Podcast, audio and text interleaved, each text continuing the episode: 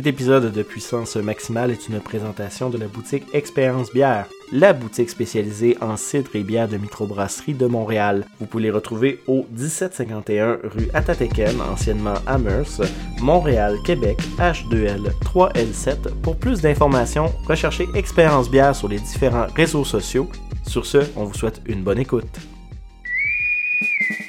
À tous les postes, soyez prêts pour hyperatomique exponentielle. Scott, il me faut la puissance maximale.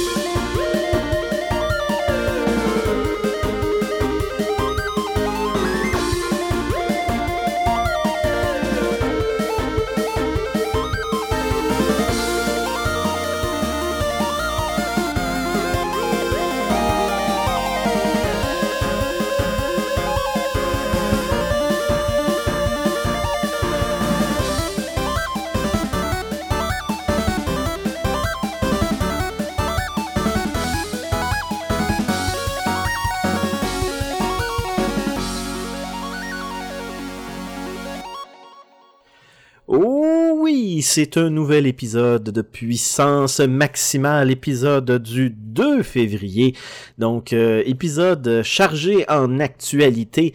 Donc, euh, je tiens à vous rappeler, comme à l'habitude, que mon nom est Andrew, votre animateur pour ce podcast hebdomadaire. Vous avez dû remarquer que la semaine passée, on n'a pas pu faire d'émission, malheureusement. Euh, J'ai été très, très, très fatigué à cause de mon travail. Et finalement, ben... euh, on n'a pas réussi à fixer l'enregistrement et de moments où on a pu prendre la reprise. Fait que first strike de l'année, mais bon, on est revenu en force cette semaine, mesdames et messieurs. Donc, euh, puissance maximale, je tiens à vous le rappeler, c'est des réseaux sociaux, un podcast, un site web, donc vous pouvez nous retrouver sur Facebook, Twitter et Instagram, juste à chercher P maximal dans la barre de recherche ou puissance maximale, selon votre préférence. Faites un j'aime ou appuyez sur le bouton suivre pour être informé, mesdames et messieurs, de tous les nouveaux podcasts et les nouveaux projets qui s'en viennent pour puissance maximale. Et également, comme je mentionnais, c'est un podcast. Vous pouvez nous retrouver sur baladoquebec.ca, Spotify, iTunes et Google Podcast. Donc, euh, vous pouvez aller faire un suivre sur vos applications favorites et ainsi être notifié à la sortie de nouveaux épisodes et bien sûr puissancemaximale.com au niveau du site internet qui est en revamping, mesdames et messieurs, pour pouvoir vous offrir une expérience de navigation simplifiée avec toute l'information réunie à la même place. Donc, euh, mesdames et messieurs, cette semaine, sans plus tarder, au programme, on a une chronique nouvelle en deux parties avec monsieur euh, Carl Trépanier. Il y avait beaucoup de nouvelles et on a eu plein de discussions importantes. C'était une émission euh, une chronique en fait fort intéressante et j'étais en feu, mesdames et messieurs, cette semaine. Beaucoup de gros mots, j'en suis désolé. Euh, donc on a fait une grosse, grosse chronique nouvelle avec des discussions, euh, des sujets importants.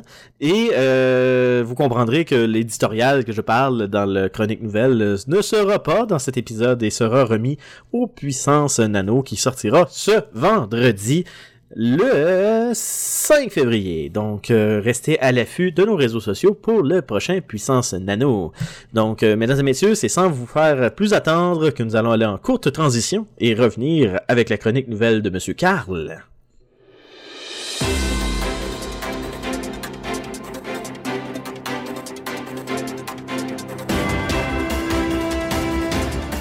Mesdames et messieurs, bonsoir. Il est présentement l'heure des nouvelles geeks sur les ondes de puissance maximale. Une présentation de la game.ca.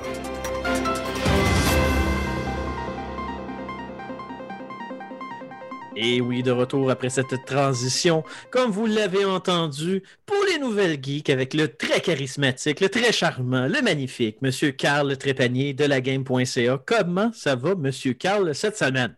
Ça va bien, ça va bien. Euh, quand même une bonne semaine chargée. Fatigué déjà, mais ça va. Ah, ben, tu sais, on a eu une petite semaine de break d'émission. Euh, J'ai eu un petit changement dans mon travail qui fait en sorte que je vais avoir un petit peu plus de temps pour faire du montage d'émissions et des affaires. Fait que euh, ça a été la transition vers les nouvelles fonctions, que ça avait un petit cric, ah, Bon. douleur. Mais euh, maintenant que c'est fait, ça va bien aller. Fait que cette semaine, ben, on va avoir un show euh, rempli d'actualités et un anneau plus tard dans la semaine. Fait que ça devrait, ça devrait reprendre le cycle. Je me dis, bon, c'est pas si pire. On a été assidus, on a sorti le stock. Là, on a eu un petit accrochage, mais bon, l'important, c'est qu'on passe pas trois semaines dans l'accrochage. Non, ben aussi la semaine passée, il n'y avait pas eu euh, énormément On, de on va se dire que- franchement, on est un peu dans la saison creuse. Assez, oui. Puis, euh, le, le- dépendamment si on a le temps pour l'émission ou peut-être dans le nano, j'ai un petit éditorial euh, sur justement euh, 2021, comment ça risque de s'enligner euh, au niveau du jeu vidéo, parce qu'il faut savoir que nos vies changent avec le COVID, mais l'univers du jeu vidéo aussi. Mhm. Et euh, question de préparer les attentes, là, c'est un peu une suite sur le, le petit pétage de coche de casser du sucre sur Cyberpunk et CD Projekt Red que je parlais. Là. Euh, mettez juste faire un, un plus large éditorial, puis en même temps, je sais qu'il y a des, des gens qui travaillent dans des studios indépendants euh, de jeux qui nous écoutent. euh, ça, c'est. On le sait, il n'y a pas juste Nintendo, EA, Ubisoft qui nous écoutent. On a aussi Ben des non. studios indépendants, comme on Ben aime bien nos amis de Chains Awesome Games, Sabotage Studio, Sabotage Studio et tout ça. Fait que, euh, on sait qu'il y en a des gens de ces studios-là qui nous écoutent. Fait que, euh, il y, a- il y a un éditorial également qui s'oriente un peu vers ces gens-là, parce qu'il ne faut pas oublier, euh, on a tous pris une mesure de télétravail, puis ça nous a impacté dans nos jobs et tout ça, mais c'est pas facile non plus pour ces petits développeurs de jeux vidéo. Et euh, tout change au niveau là, de, de, de- cet univers-là. Fait que je voulais faire un petit, euh, un petit éditorial là-dessus. Fait qu'on verra si c'est dans le show ou, euh, la- ou vendredi. C'est une surprise. Vous allez le savoir en écoutant l'émission. fait que bref, ou du moins si c'est pas dans ce show-là, ben vous voilà teasé pour vendredi. Fait que euh, tout ça pour dire, euh, Carl, euh, grosse, euh, grosse semaine de nouvelles ou c'est pas si pire? euh? C'est pas si pire. C'est pas si pire. On va parler Xbox Live Gold qui a eu une hausse de prix. Finalement, Microsoft sont revenus sur leur décision. Puis, Ben, au moins, il y a le mérite d'avoir écouté leur fanbase. oui, oui, oui, au moins ça. Euh, fait qu'on va parler de ça un peu. Ensuite, euh, de Last of Us euh, 2 qui a eu euh, beaucoup, beaucoup, beaucoup euh, d'awards à ce jeu-là, tellement que ça l'a surpassé Witcher 3, qui en avait eu quand même beaucoup aussi. On va parler de ça un peu. The Division 2, avec, il y a des petites annonces qui s'en viennent, une collaboration avec Resident Evil euh, X dans euh, The Division 2. J'ai- quand même vu une bande-annonce passer pendant la conférence de, de- de Capcom euh, sur l'anniversaire de, de Resident Evil, puis j'ai fait Mais pourquoi? Ouais, c'est euh, pourquoi? On va en parler un petit peu. Ensuite, euh, Corsair qui rappelle euh, des power supply de la série HX 1200, euh, les 1200 watts. là. Euh, donc, ils font un rappel de ces supply-là. On va en parler. Euh, ensuite, euh, on va parler un peu de VR. Euh, il s'en Mhm. vient aussi. Dans le fond, ils vont y aller avec les émotions. Comme dans le casque, il y aurait des, des, des sensors qui se rajouteraient, puis ça irait chercher les émotions qu'on a euh, dans le cerveau. Ça irait chercher ces émotions-là. Euh, au niveau, euh, dans le fond, c'est un genre de des électroencéphalogrammes qu'il y aurait dans le, dans, le casque, des capteurs. Puis selon les mouvements musculaires, les mouvements, tout ça, ça, ça l'aurait. ça l'aurait des. des, ça améliorerait, dans le fond, l'expérience virtuelle avec les, la, réalité virtuelle, dans le fond, avec des ajouts d'interface neuronale. Et ensuite, on va parler. euh, il y a eu des leaks. Euh, la date officielle de sortie de ça n'est pas encore euh, donnée. La RX 6700 de Radeon, AMD Radeon, dans le fond, ils ont déjà le logo comme on connaît, comme on a vu pour la RX 6800, 6900. Le logo de ça aussi pour la RX 6700 est sorti. Euh, donc, on va en parler un petit peu avec un petit euh, topo de qu'est-ce qui serait de ces cartes euh, vidéo-là. Hmm. Est-ce qu'il y avait autre chose? Non, ça va être ça. Ben, moi, je vais apporter une nouvelle. dans le moulin. Et c'est la fermeture de, des studios de développement De Stadia. de Stadia. Donc, euh, les deux studios, lui de Montréal et Los Angeles, qui euh, annoncent leur fermeture avant même qu'ils aient livré un jeu et le départ de Jade Raymond de Google. Ta, ta, ta. Donc, Donc, on va faire euh, mal. est-ce la Ça, fin ça- de Stadia? Ta-ta! On va en parler tantôt. Ça, je pense que ça pourrait être une bonne nouvelle de clôture. ça. oui. Parce que c'est clair qu'on va en parler pendant mille ans. Fait que, bref, tout ça pour dire que, Carl, tu veux commencer par quoi? Euh, on, va, euh, on va se garder euh, les technologies pour à la f- pas à la fin de. Pour faire la transition vers Ouais, le Stadia. Exact, bon. ouais. Je suis bien d'accord avec ça. Je vais suivre ton flow. Donc, on va y aller tout de suite avec euh, Last of Us. C'est quand même euh, assez rapide, là, le, le- le jeu. Bon, comme je disais, il y a eu euh, beaucoup d'awards, il y a eu beaucoup Il y a de de félicitations. monde qui sont pas d'accord avec ça. Oui! Il y en a beaucoup qui ont bâché le jeu. Les, les critiques ne sont pas super au niveau de ce jeu-là. Mais. euh, Ouais, mais il y a beaucoup eu- de critiques qui sont de mauvaise foi, là, je vais dire ça comme ça. Là. T'es, euh, Aussi. Descendre un jeu parce qu'il y a des bugs ou des. la- Puis là, quand je dis descendre, je parle pas comme que c'est fait avec Cyberpunk. Là. Je te parle de donner une mauvaise note. Je parle pas de descendre dans le principe d'acharner sur un cheval mort. Là. Je parle de donner une mauvaise note à un jeu. Mais tu sais, quand c'est technique, puis un tout qui fait en sorte que tu dis, ouais, vraiment, j'ai pas une bonne expérience de jeu, fine, c'est fair. t'sais. Mais donner des 0 ou des 1 ou des 4 parce que Ah, je suis pas content, tel personnage que j'aime, il meurt. C'est comme non, non, c'est de la merde. C'est de l'hostie de merde comme critique. là. C'est comme, dude, tu peux pas caler un jeu qui a comme un niveau d'expertise, qui a mis des efforts, genre, pour, euh, pour rendre le jeu accessible avec des options d'accessibilité. C'est un des jeux qui en a le plus. Tu peux être daltonien si tu jouer à ce jeu-là puis avoir une bonne expérience. Puis, tu descends ce jeu-là comme des merdes alors qu'il y a eu du crunch puis plein d'argent de même, tout ça parce que t'es pas content avec un personnage qui meurt de X façon, puis qu'à un moment donné, dans le jeu, tu tombes à une autre perspective en jouant un autre personnage. Fait comme, je suis en train de relire la critique de Metal Gear Solid 2. C'est comme quand tu joues Raiden au lieu de Snake. Je suis comme, je suis en train de lire ça, moi, là, là parce que c'est exactement le même Christy pattern. Puis savez-vous quoi? Après plusieurs années, ben, le monde a fini par aimer Metal Gear Solid 2 et aimer Raiden. Fait que le jeu était pas si mauvais finalement. Fait que, Mhm. bref, euh, j'ai comme l'impression que, que, que Last of Us Part 2 euh, a le syndrome Metal Gear Solid 2. ouais, ouais. Il y a quand même eu, euh, comme je disais, il y a eu beaucoup d'awards. Écoute, il y en a un total de 268.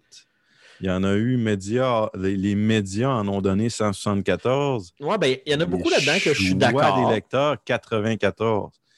Écoute, le Ben- deuxième plus haut, c'est 56. C'est AIDS qui l'a. Il y a une grosse marche entre 268 et 56. là. Mais tu sais, je te dirais, je suis d'accord avec la majeure partie des awards. Par contre, euh, aux Game Awards à la fin de l'année, il y en a vraiment plusieurs de ces awards-là que j'aurais donné à Ghost of Tsushima. Je trouve que Ghost of Tsushima n'a pas eu assez d'awards pour la qualité de ce jeu-là. Ça, Ouais. c'est- ça, c'est ma, ma- c'est mon jeu de l'année de 2020. Je l'ai platiné.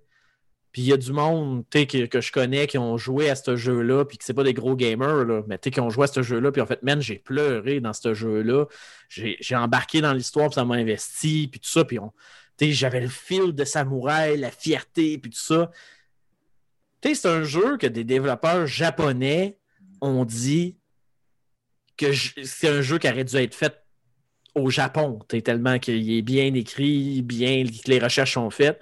Puis presque pas d'award pour ce jeu-là. C'est du Game of the Year stuff, là. Puis euh, je trouve ça, euh, je trouve ça, je trouve ça de valeur. Moi, je trouve que c'est un jeu qui a été sous-représenté, qui a eu pas beaucoup d'awards, Ouais. alors qu'il en méritait pas mal plus que ça. là. Comme, je l'aurais vu solide en deuxième position avec un nombre pas mal plus élevé que 56. Euh, mais là, il est même pas là. Il est même pas, il est même pas dans les Il y en a eu, mais il est pas. euh, Non, tu sais, ça, se compte euh, dizaines, quinzaines au maximum. Puis, ça serait facilement dans du 80-100, là. Facile. Facile. Tu sais, c'est- ça- je comprends même pas qu'il n'y a pas plus d'awards pour ce jeu-là que Hades. Ça fait juste pas de sens. Ça fait juste zéro sens. Hades est, est malade, là. Il mérite tous les awards qu'il a eu, là. Mais Ghost of Tsushima en mérite autant, là, et même plus. Ouais. c'est pour ça que je suis comme. C'est quelque chose je- que j'ai manqué, là, à quelque ouais, part. je, je sais pas sur quoi qu'il se base. Puis, tu sais, Last of Us Part 2, j'y ai joué, là. Puis, je suis pas comme Stéphane, qui dit que c'est le meilleur jeu de tous les temps, puis que, que j'ai aucun parti pris dans mes critiques. Puis, lui, dès qu'il est écrit Last of Us dessus, ça pourrait être un caca dans un pot de Nutella. Puis, il mangerait ça à cuillère, puis c'est comme, Hum, c'est bon, c'est malade. Ça pourrait être à ce point-là. Mais, tu sais, je comprends, le jeu il est cool, l'histoire est cool. Mais est-ce qu'il méritait de rafler 200 quelques awards? Je pense pas. Il y, en a une centaine là-dedans là, qui, qui auraient été à Ghost of Tsushima, à mon opinion. Mais bon, euh, c'est. Là, tu vas dire, ouais, mais Drew, t'es comme l'apogée de Stéphane à l'inverse pour Ghost of Tsushima. là. Ah, mais tu sais, c'est. Je, je- comme je dis, je sais pas sur quoi qu'il se base euh, pour, pour, pour ça. euh, pour donner les awards comme ça, parce qu'on s'entend que Ghost of, euh, Tsu- Tsushima, Tsushima, euh, on s'entend que les critiques étaient de loin meilleures à The Last of Us 2. ben, c'est ça. J'ai comme l'impression que comme vanish. Ouais. c'est comme. Il, il est- il est arrivé, tout le monde a fait comme. Wow! Puis là, il- après ça, il y a tellement eu des gros titres qui sont sortis. Qu'il y en a qui ont floppé, qu'il y en a qui ont comme bien sorti, puis que le monde a aimé. J'ai l'impression qu'il a complètement passé en dessous du radar pour les awards. là. Complètement. Ouais. Que, que Je je suis en train de me demander, est-ce que. Bon, je pense pas que ça ait un lien, la date de sortie. Last of Us 2 est sorti le 19. Puis euh, le 19 juin 2020. Et euh, Ghost of Tsushi- Tsushima est sorti le 17 juillet. Fait tu sais, il n'y a pas une grosse. Il y a, il y a un mois. C'est ça, il, il était même pas dans l'ombre de Last of Us en plus. C'est ça. Il était après. C'est c'est pour ça que je suis comme. Puis je pense qu'il y a eu des- une meilleure réception du public, puis somewhat semblable des médias que, la, que, que Last of Us. Là. Mhm. Je suis comme. C'est- Je comprends pas. Sont où ces awards? Euh, je, je comprends pas. C'est comme si le jeu avait tombé entre deux chaises. Là. Ben, c'est ça. Tu sais, il y a Doom Eternal qui a raflé pas mal de awards. T'as Hades qui en a raflé pas mal aussi. Puis t'as Last of Us qui a tout ramassé le reste. Ben, Je suis comme crime, mais c'est à cause que entre Doom Eternal, puis Hades, puis euh, Last of Us, Chris, il y en a une gang de jeux là, entre les deux. Oh, sais, au niveau de. qui ont marqué l'année 2020, qui ont juste. Non. Non, On n'en parle pas. Euh, non. Je suis comme. il y a- en tout cas, je- comme, tu- comme tu dis, je ne sais pas comment ça marche, la distribution des awards. Mais en tout cas, moi, je vais prendre un sticker écrit Award puissance maximale, puis je vais le coller sur ma boîte de, de Ghost of Tsushima. Je vais faire comme good job. C'est ça. tu- tu mérites euh, mon, mon On, award. on- on va, on va leur en donner un. Ben ouais, c'est- c'est- En tout cas, bref. euh, Ah, c'est. je qu'on a fait le tour de la nouvelle, là, mais bon, Oh, euh, ouais. Oh, je suis ouais. comme, euh, je suis comme Pourquoi? Pourquoi? Tu sais, c'est- c'est- C'est c'est comme la collaboration de Resident Evil avec euh, The Division 2. Ah, c'est Pourquoi? ça, c'est pourquoi? On Est-ce va tomber sur sur cette ce nouvelle. nouvelle-là, Ouais, on, va tomber, on, va- on va transiter là-dessus. Mais, tu sais, si vous avez des commentaires puis votre opinion là-dessus, du pourquoi, du comment, ce que vous pensez, euh, faites-le nous, faites-le nous- faites- faites-le nous savoir dans les commentaires quelque chose sur cette nouvelle-là de, de, de raflage de, de Howard que Ou encore, de si la vous travaillez dans Surface 2 a l'industrie puis vous savez comment que ça marche, ces awards, euh, c'est une grosse question de lobbyisme avec du cash, je vais faire comme Ah, OK, bon, ben, C'est aussi. Naughty Dogs ont déplié. C'est- Je sais pas. hein. Expliquez-nous ça, s'il vous plaît, qu'on puisse comprendre. Mm. Euh, on fait la transition, comme tu disais, Resident Evil, euh, qui fait, euh, dans le fond, un partenariat avec. qui, qui est devenu une source de mimes incroyable avec cette Ouais. conférence-là à cause de, de Resident Evil euh, 8. C'est ça. Ben, c'est Resident Evil. Ouais, le 8, mais euh, Tom Clancy's de Division 2 en collaboration. Ouais, ben, avec c'est ça. Resident Evil 2 20 pour leur 25e anniversaire de Resident Evil. Juste rapidement, avant de parler de ça, je vais juste faire un résumé de la conférence parce que c'est à la fin qu'on annonce ça. ok? Je, vais juste, je vais juste le mentionner, juste pour faire encore plus d'impact sur ta nouvelle. ok? Mhm. Dans le fond, ils ont fait un, un- un streaming event pour parler genre de euh, Resident Evil 8. Tu sais, Les, les, les protagonistes, un peu comment que le jeu va être. Fait que, dans le fond, c'est une suite de Resident Evil 7. Le personnage de Resident Evil 7 s'en va dans une autre place que j'ai oublié le nom de la ville, retrouver sa fille qui a été kidnappée par des méchants vampires. Parce que là, il y a des vampires dans Resident Evil. Je suis comme, d'accord, je peux bear with it. Des loups-garous, des vampires, des zombies, ça, ça, ça vit dans le même, euh, ça vit dans le même univers. Ça fait du sens. non, non, mais tu sais, tu fais un virus qui crée Ah des ouais, zombies, ouais. puis tu, ça, ça chie après sept, euh, sept jeux. Je me dis à un moment donné, wow, on va peut-être essayer de faire un virus qui fait des vampires. Le monde, le monde va peut-être garder un contrôle, veut, veut pas. Tu sais, c'est comme... Et ça va éviter de détruire des villes. Bref, tu joues le protagoniste de Resident Evil 7 tu s'en vas dans une ville, tu rentres dans une espèce de château euh, moyenâgeux, et là, tu, te- tu rencontres une madame de 9 pieds de grand, genre avec une espèce de père de Gonzales. Excusez-moi l'expression, là, c'est, Bref, elle a une gros, un gros rack cabessique. Autant en haut qu'en bas, front, back. Fait que bref, L'Internet prend feu avec ce personnage-là. En plus, ce personnage-là, c'est la méchante du jeu, la, la main protagoniste. Et elle a des sœurs. Et là, malheureusement, il y a eu une nouvelle. Il y a une des actrices euh, qui faisait la voix des sœurs qui est décédée d'un cancer, Ouais, malheureusement. J'ai vu ça passer. Euh, J'avais pas réussi à, voir, à, à savoir de quoi qu'elle est morte. euh, Euh, était cancer du côlon, elle avait la maladie de crâne. Puis, euh, c'est souvent euh, un des effets que la maladie a, qui est d'évoluer en cancer du côlon, malheureusement. Ouais.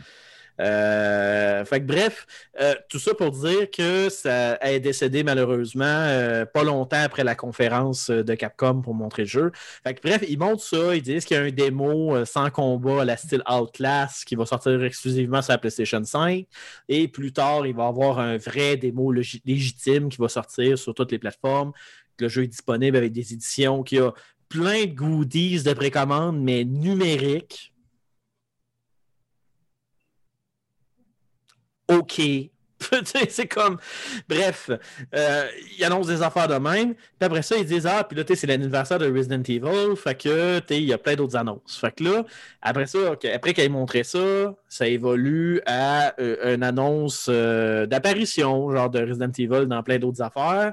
Là, c'est pas encore de Division. Dans d'autres affaires, des caméos, euh, des costumes, puis des affaires de même. Puis là, c'est comme, bon, c'est Capcom qui traverse à travers ces différents médiums, c'est correct. Après ça, il annonce, et tu vois Léon éclair, puis là, tout le monde se comme, oh shit, c'est ça un remake d'un autre Resident Evil classique? Parce qu'il ne faut pas oublier qu'ils ont annoncé le remake de Resident Evil 4 aussi éventuellement. Qu'est-ce qu'on a eu? Aucune nouvelle dans cette conférence-là. Et là, le monde, quand ils ont vu Claire et Léon, ils ont fait comme Oh, oh, attends, là, euh, est-ce que c'est un. Est-ce que c'est quelque chose, peut-être une référence à Code Veronica? Parce qu'il ne faut pas oublier que beaucoup de monde qui ont fait comme Mais pourquoi vous touchez Resident Evil 4, qui est genre, c'est le jeu emblématique de la franchise Resident Evil, où je pense que tout le monde qui aime Resident Evil sont unanimes à dire tu touches pas à Resident Evil 4 parce qu'il est parfait comme il est. Puis là, tout le monde disait Ouais, mais Code Veronica, what the hell?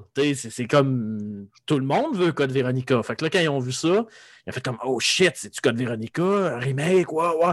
Non, une espèce de team deathmatch en multijoueur. Euh, tu sais, que dans le fond, tu as une équipe de tyrans, tu as une équipe de héros. Euh, Chris, puis tout le monde que j'ai fait OK.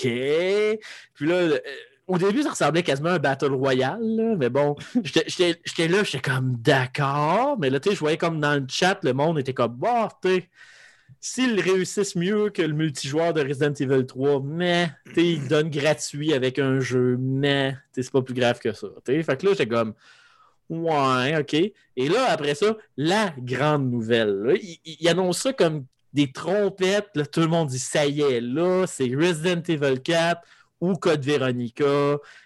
Ah ouais, Paris 7. Non. Collaboration avec Ubisoft pour emmener des items et de l'esthétisme dans The Division 2. En lien avec Resident Evil. Ben, c'est ça, pour l'anniversaire de la franchise. J'ai fait. Mais. Mais pourquoi The Division 2? Ouais. Surtout que l'histoire est complètement différente. Ça n'a juste aucun, aucun, aucun lien, aucun rapport. Tu sais, je suis comme. Tu sais, mettons, tu fais un petit Easter egg, un petit clin d'œil dans le jeu, t'es fine, t'es caché, tout ça, mais là, on parle vraiment d'esthétisme, de weapon, Ben oui. de skin. Tu sais, comme, que c'est que la Umbrella Corps, ça va crisser dans The Division 2? Veux-tu bien me dire? Faudrait que quelqu'un, euh, Ubisoft et Capcom, nous explique ça parce que euh, ça. là, moi, je, étrange. je- je suis là, puis j'imagine le meeting chez Capcom, qu'on dit, OK, là, il faut fêter la franchise, il faut vraiment frapper fort pour que vraiment, là, 2021, là, faut que tout le monde pense Resident Evil. Fait que là, il faut trouver des collaborations. Qu'est-ce qu'on fait, les boys, là? Hey, je le sais, je le sais, boss. Ah ouais, quoi? On va faire un costume de la Stars et Umbrella Corp dans The Division 2. On a-tu déjà eu des liens d'affaires avec Ubisoft? Hmm, non, pas souvenir. Ils ont déjà essayé de faire une compétition avec Zombie U. Ouais. Resident Evil. Ouais. Ça marche-tu bien de Division 2? Non, les, les critiques étaient correctes. Ça devrait pas coûter trop cher collaborer avec Ubisoft dans ce jeu-là. Comme, parfait, it's a deal. Puis là, ils sont arrivés voir Ubisoft. Là, ils ont dit, ah ouais, comment va votre jeu de Division 2? Ah, correct. T'sais, on a encore un petit fanbase de joueurs. Ça va. T'sais, On garde les serveurs up. On va te faire de l'esthétique Resident Evil. C'est l'anniversaire de la franchise. Tu vas voir, même le monde va affluer sur ton serveur. Puis Ubisoft a comme Cool, tu me payes combien? Je te paye deux piastres. Non, mais t'es pas deux piastres, t'es bref.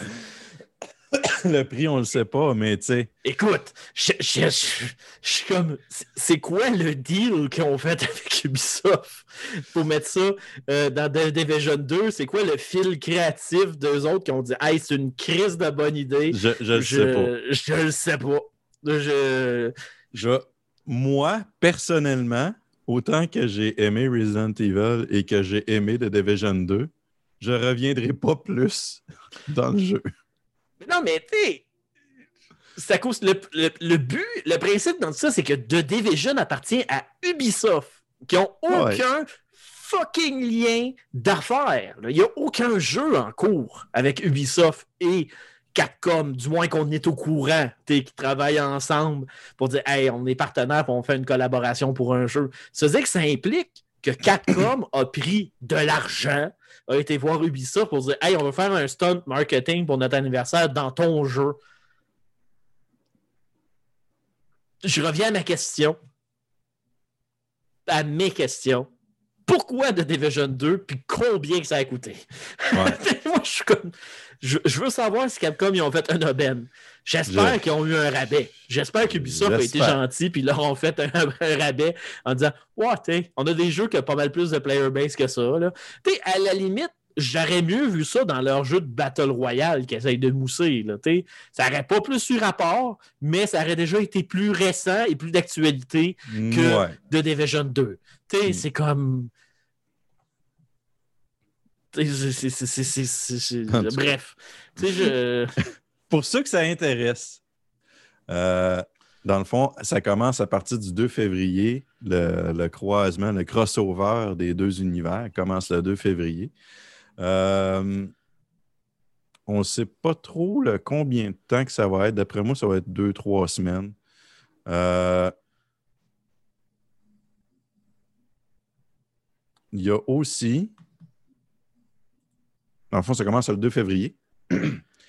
Et ceux qui se connectent le 8 et ou le 9 février vont avoir le- le outfit euh, de Léon Kennedy euh, dans, leur, euh, dans leur cache. Fait ce n'est pas le personnage, c'est vraiment le outfit de Léon Kennedy qu'ils vont avoir, qu'ils vont pouvoir mettre sur leur personnage de The Division 2.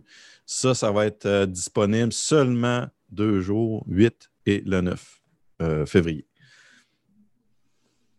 Maintenant, est-ce que ça va lever, ça va faire participer des gens? Je ne le sais pas. Euh, juste Écoute, pour, moi, je, je, je pense euh, peut-être réinstaller le jeu juste pour voir de quoi ça va avoir l'air. Écoute, moi, j'ai le Uplay, l'abonnement. Je pourrais l'installer de Division 2, là. Ouais. Personnellement, j'en ai rien à crisser. C'est pas mal ça, moi aussi. Honnêtement, personnellement. Puis, puis j'aime Resident Evil. là. Oh, ouais. J'ai le remake de Resident Evil 2, là, puis depuis qu'ils ont pris la mouture qu'ils ont pris, j'aime mieux Resident Evil. Moi, j'avais bien de la misère avec les caméras fixes.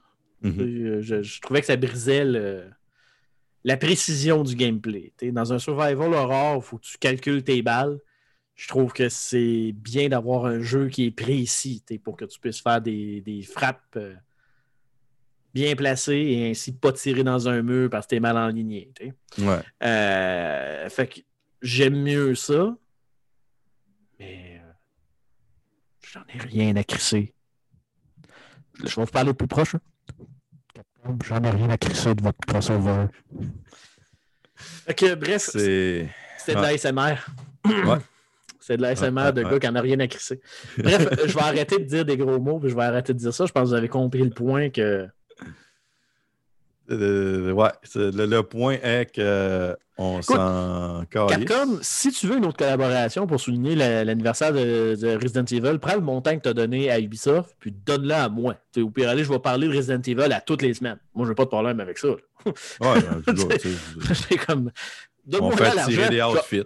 Écoute, je vais acheter un costume de Léon puis t'sais, ou de Chris Redfield, puis ça va être euh, Chris Redfield euh, out of shape, là, comme Fat Thor dans, dans Endgame. Là. C'est- Ouais. J'ai aucun problème avec ça. là. Que Chris va devenir roux soudainement pendant une année. C'est pas correct. J'ai aucun problème. Envoyez-moi le chèque. Mais bref, euh, cet événement-là, le crossover, commence le 2 février. Et euh, le outfit de Léon disponible le, seulement le 8 et le 9 février euh, lorsque vous vous connecterez au jeu. Euh, suite à The Division 2, euh, aussi le 2 février, il va y avoir un update pour les consoles PS5 et Xbox euh, Series X euh, qui va sortir dans, le fond de Division 2, qui est déjà disponible sur les consoles-là. Euh, Next Gen vont avoir euh, l'update pour euh, le 4K et 60 FPS et, toutes ces belles petites affaires-là euh, pour vos, vos yeux. Le Next Gen Update Pack. Qui, encore une fois, si t'as un PC pour jouer au jeu, t'en as rien à foutre. Exactement. Je veux dire, tu peux déjà jouer 4K, puis il n'y aura pas de problème. T'as juste besoin de la carte vidéo. C'est- Ah ouais. Pas d'enjeu. Ah, c'est vrai. Le monde va dire Ouais, mais PS4, Xbox euh, One, déjà, on peut jouer 4K. Non. Non. C'est pas un vrai. Ju- juste, non. Euh, on va passer à. on va- passer à Xbox Live Gold. Que, Ouais, un euh, un petit backlash que Microsoft Ouais. ont eu, que je trouve qu'ils ont bien géré, contrairement Ouais, à bien ouais, quand d'autres compagnies. Euh, bon, actuellement, euh, le Xbox Live Gold coûte euh, en dollars US 60 euh, par année. Il voulait doubler ce montant, donc ça aurait coûté 120 dollars US par mois, dépendamment euh, de l'option qu'on prend. On a 10 25 pour trois mois, 40 pour six mois ou 60 pièces euh, US.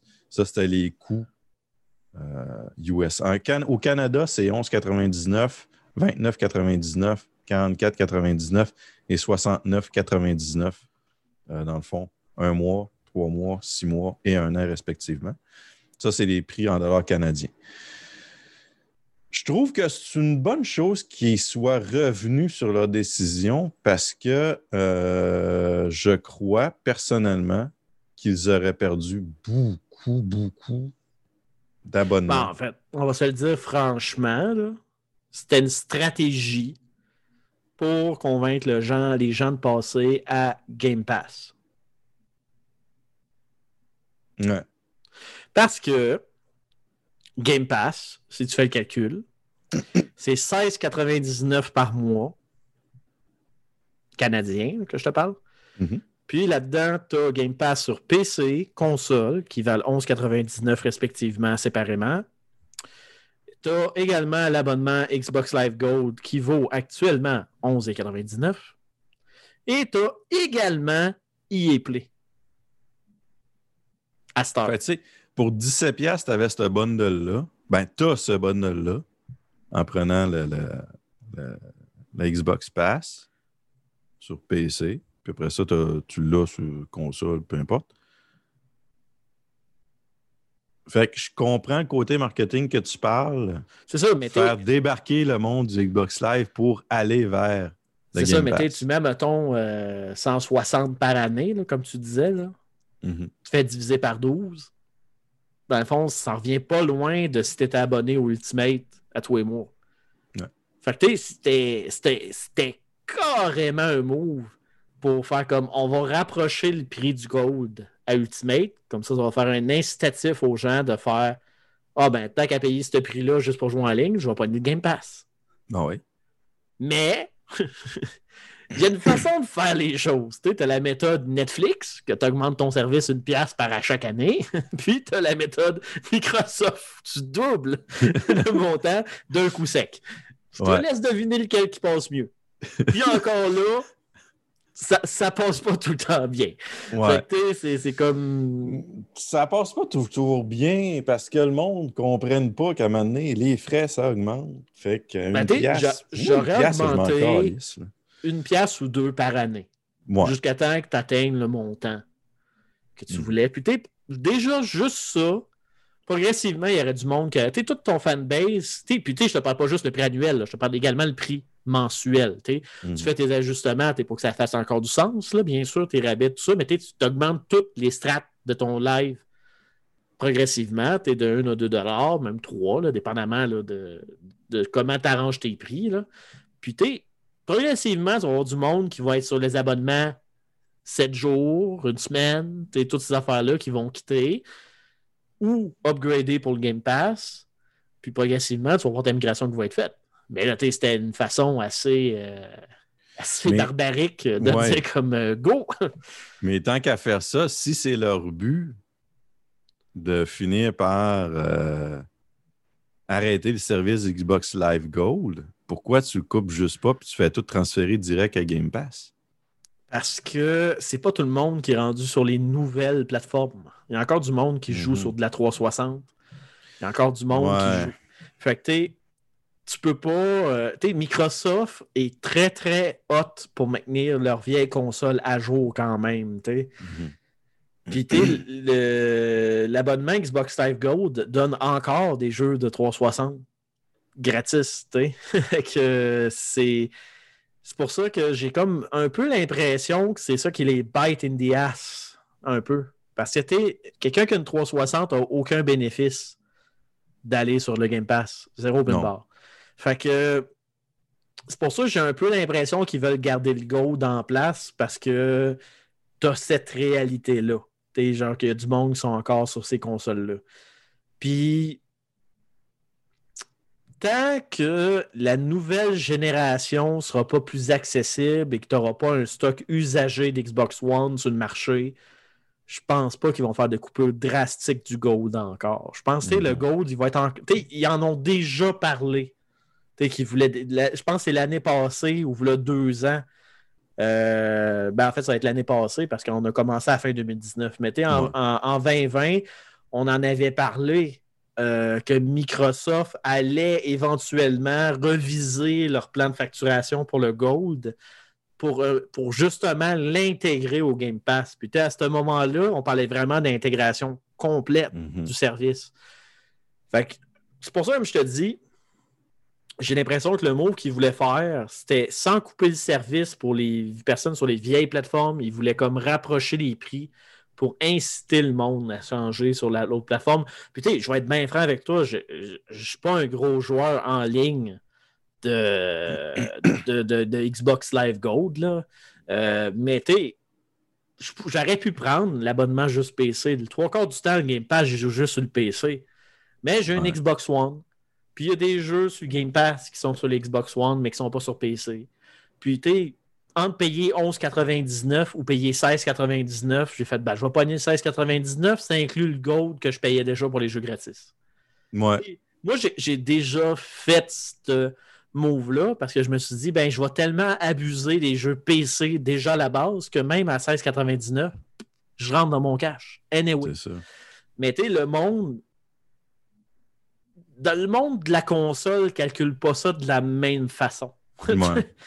Puis, Mais tu sais, en euh, même temps, oui, je comprends que la Xbox 360 fonctionne encore, puis il y en a qui sont connectés avec la Xbox Live Gold.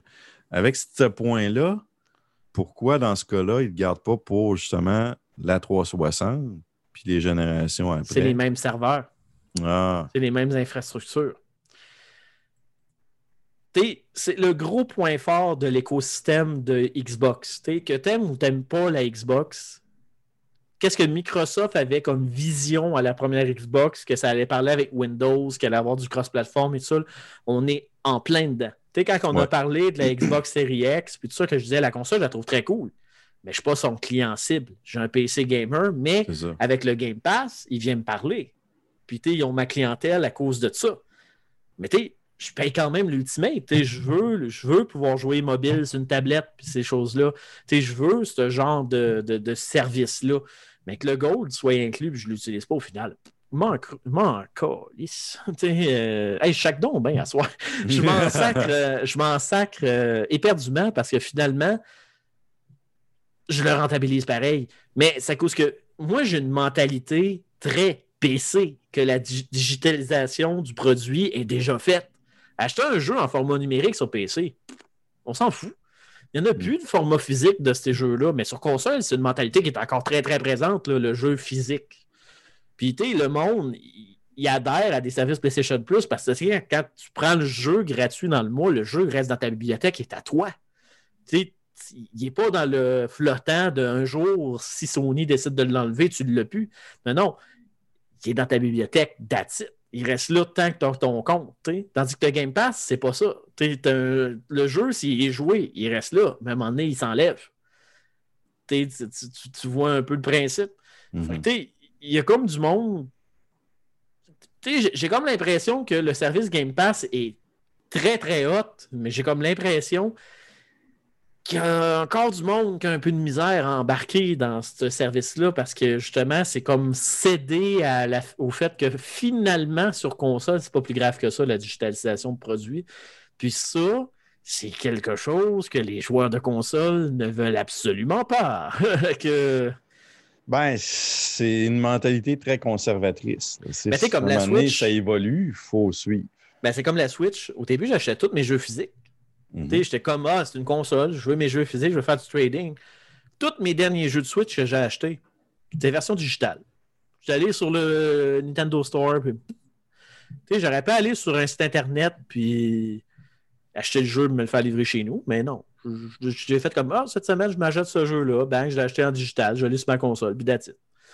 Tu sais, c'est- c'est- Puis en plus, j'ai comme remarqué que j'ai fait comme crime, la Switch est pratique quand tes jeux sont digital. T'as pas besoin de traîner une boîte de cassette. Non, t'es train euh, c'est déjà dans dans la console. C'est déjà dans la console. C'est- tout cet aspect-là que, moi, je suis comme, ben, moi, mes jeux sur PC sont digitales. Ils sont dans une bibliothèque, puis pff, je l'ai. là. Fait que, c'est pareil pour la console. Puis, c'est-. Autant que moi-même, console, j'étais comme, ah, le trading, trading, trading, je me suis rendu compte que finalement, je les en revends pas, mes jeux.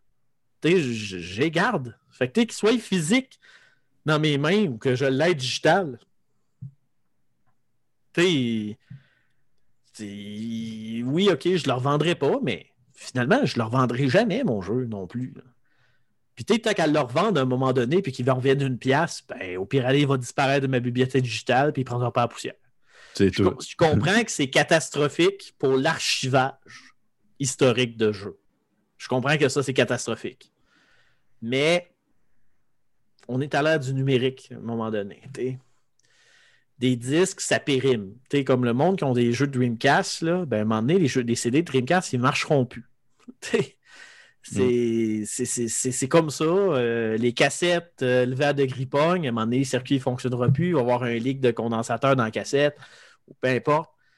Ça reste de l'électronique. Même si tu l'as euh, physique, c'est pas éternel. Même si on veut l'archiver, tout, c'est une réalité. C'est pas, une... pas une peinture que tu peux restaurer une fois par-ci par-là. là. Il y a une péremption sur l'électronique. Ouais, c'est une dure réalité que faut, faut euh, faut faire comme bon, OK. Les jeux de PS4, euh, je veux en avoir une cinquantaine, mais là-dessus, j'ai genre. euh, En fait, ça fait juste mettre l'importance qu'un jour, il faudrait qu'il y ait un musée numérique du jeu vidéo. Que quand les jeux passent un certain step où ils sont plus disponibles à la vente, que tu la compagnie retire la, la vente du jeu, ben, qu'ils puissent rendre ce jeu-là dans un musée, dans le domaine public. Puis, avec le cloud gaming, à cette heure, un Stadia, ça serait quelque chose que Stadia pourrait faire, ça, d'ailleurs. Avec leur technologie ou des choses comme ça, c'est à un moment donné, ils mettent la hache dans Stadia. Ben, tant qu'à avoir ces infrastructures-là, mais des vieux jeux, genre que tu peux plus acheter, que tu te connectes dessus sur un, un cloud gaming, que tu puisses jouer. Ça va être peut-être plus facile à jouer aussi. que les Ah non, mais tu sais, comme ça, ça fait en sorte que l'histoire du jeu vidéo se préserve. Oh, ouais, Euh, mais, c'est archivé. Je faisais en référence dans le sens qu'un gros jeu sur Stadia, c'est assez. euh, c'est pas Ah, une- écoute, la, la, la grosse meilleure version de. Cyberpunk, c'est sur Stadia. Ouais, en tout cas. Ah, ben c'est c'est pas moi qui, c'est pas moi qui l'invente, c'est un fait. fait que, Mais c'est ça. C'est, tu sais, côté physique, j'ai cinq jeux PS4 sur une cinquantaine. Fait que, tu sais, c'est comme. On- Non, c'est ça. J'en, mais tiens pra- j'en ai plus de jeux physiques, pratiquement. Ça prend de la place. Ça prend de la place. Euh, je disais tantôt, casque VR dans quelques années, là, le- le- ça va s'en venir plus, euh, plus élevé. Ouais, mais j'aime Euh. j'aime toujours mon Oculus Quest 2. euh. Ah, j'en doute pas, j'en doute pas. J'en doute aucunement. Euh, cofondateur de Valve, Gabe Newell, euh, imagine le jeu de devin, de, de, devin, de, De demain. Ouais, les, ben, dans le fond, les yeux, les mains, les oreilles, vont, ça va être dépassé par le cerveau. Donc, euh, au casque, il parle, euh, lui, ce qu'il voit dans, tout ça, euh, réalité virtuelle, puis en même temps, euh, je trouve que ça a du sens, puis ça a quelque chose que ça pourrait être euh, un, plus-value. Euh, le côté neuronal, dans le fond, les émotions, ben, c'est sûr que ça va peut-être être tannant d'avoir des plugs. J'imagine que ça va fonctionner peut-être. De casse, ça c'est tel que tel, mais sur le reste, euh, contrôle du. Ben, pas contrôle du pouls, mais tu sais, pour euh, savoir ton, ton ta pulsation cardiaque, tout ça, j'imagine ça va être un- des gants ou quelque chose qu'on va se mettre. Il risque d'avoir des fils, hein, veut, veut pas. Mais. Euh, dessus, genre, le pire concept, un casque de VR que les capteurs, c'est des fucking aiguilles que tu te rentres dans la tête? Ah, ça, ça serait, euh, ouais, ça serait peut-être pas le fun. à quel point ça serait le pire concept de l'humanité? Très. Surtout que maintenant, on en ben, ça doit se faire encore, mais c'est plus des comme des. Pas des ventouses, mais tu sais, comme collées, entre guillemets, euh, sur les tempes ou peu importe. C'est, les- tous les électroencéphalogrammes f- fonctionnent techniquement comme ça. Mais je pense que euh, c'est sûr que ça ne sortira pas demain matin. Il va y avoir euh, quelques années de travail à, faire là-dessus pour euh, rendre de quoi quelque chose de cohérent. Mais je pense que ça va faire vraiment améliorer le- le- les, jeux sur réalité virtuelle avec ces, choses-là. fréquence cardiaque, est-ce que ça va faire changer quelque chose dans le jeu? Tous les sentiments qui vont circuler justement dans ces, dans, dans ces électroencéphalogrammes-là. Tout... Je pense que ça va être quelque chose à suivre, quelque chose d'intéressant euh, euh, à voir. Ça. Ben, je suis quand même curieux. Dans le principe que tu il disait qu'il faisait ça vraiment pour que les, euh, que les émotions genre, puissent quasiment influencer le jeu. Mhm. Fait que là, vous allez me dire, bon, Andrew, faut que tu parles de ça. Je vais parler d'une industrie que je suis curieux que ça va changer probablement leur méthode et c'est la pornographie.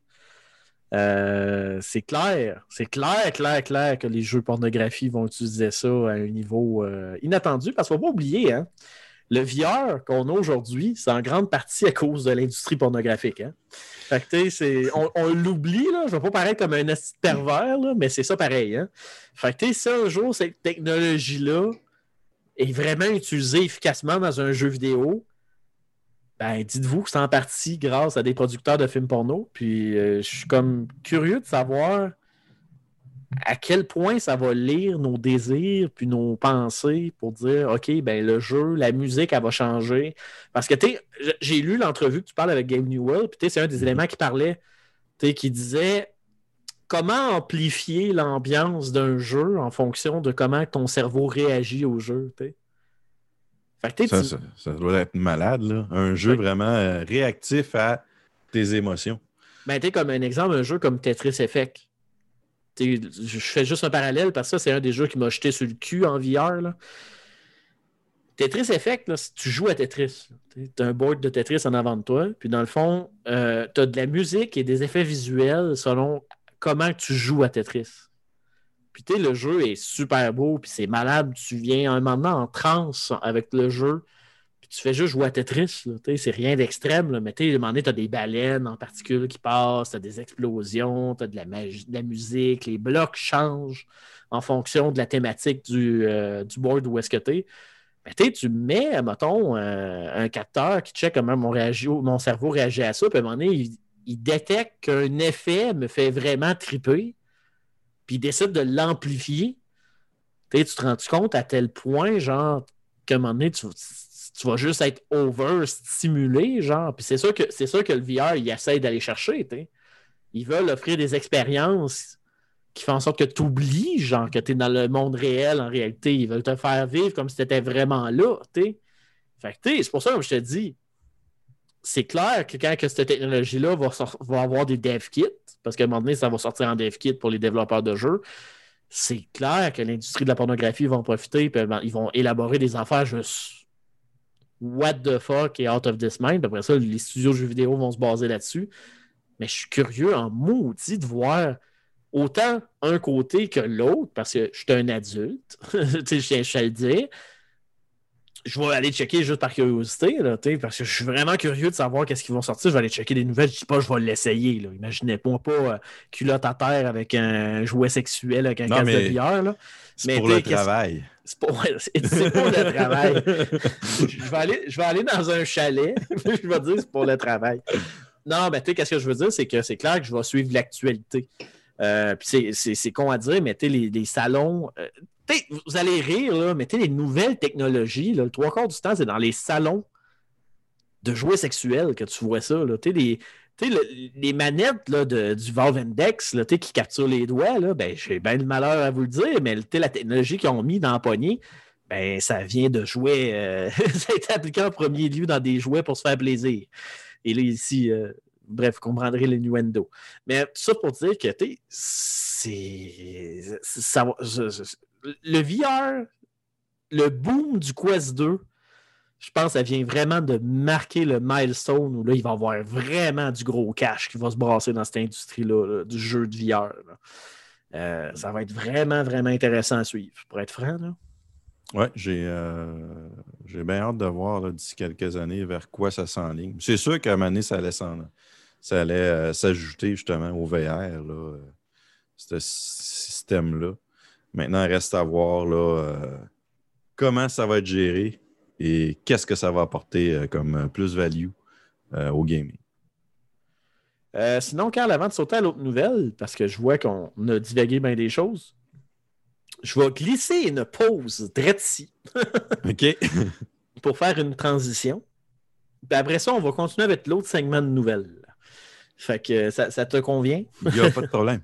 Donc, euh, mesdames et messieurs, on va aller en petite pause musicale, question de soulager un peu les, euh, les segments de nouvelles, parce qu'il y a certaines personnes qui m'ont fait un commentaire du genre euh, Ouais, quand vous partez ces nouvelles, des fois, c'est un peu intense, ça se taper une heure de nouvelles sans pause. Fait que, on va en profiter pour mettre une pause là, puis on va revenir pour la deuxième partie de nouvelles. Fait qu'on va aller en pause musicale et on revient tout de suite. Donc, restez avec nous.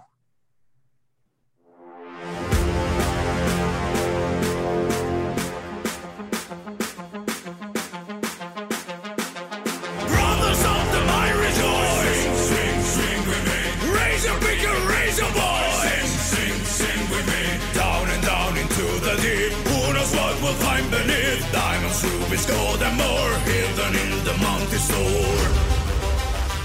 But underground, sucker from a teeth of stone.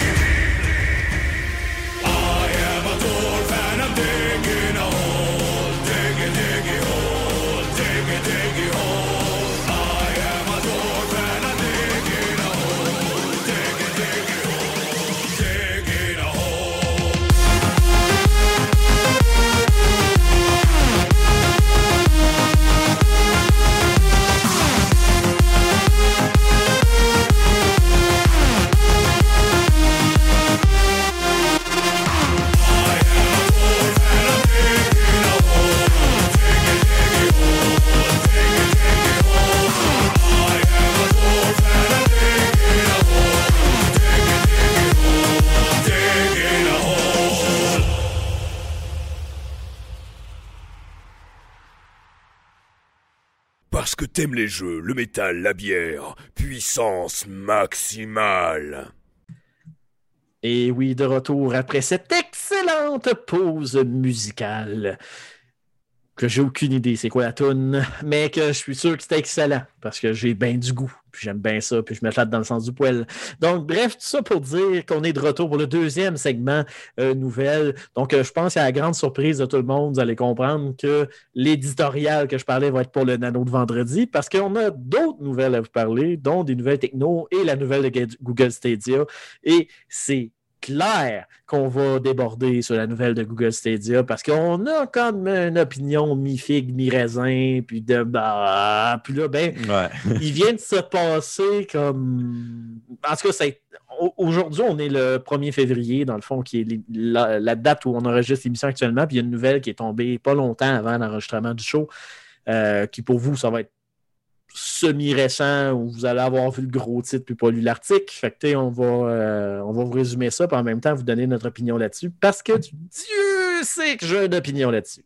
Fait que, bref, euh, Monsieur Carl, tu vas enchaîner avec quoi comme première nouvelle techno? Première nouvelle techno, euh, je disais Corsair tantôt. Euh, bon, on va mettre les cartes sur table tout de suite.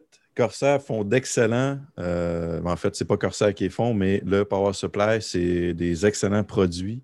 Euh, c'est Seasonic qui les font. euh, en Ah passant. oui, pour puis euh, sont très, Sont- très, très haut là.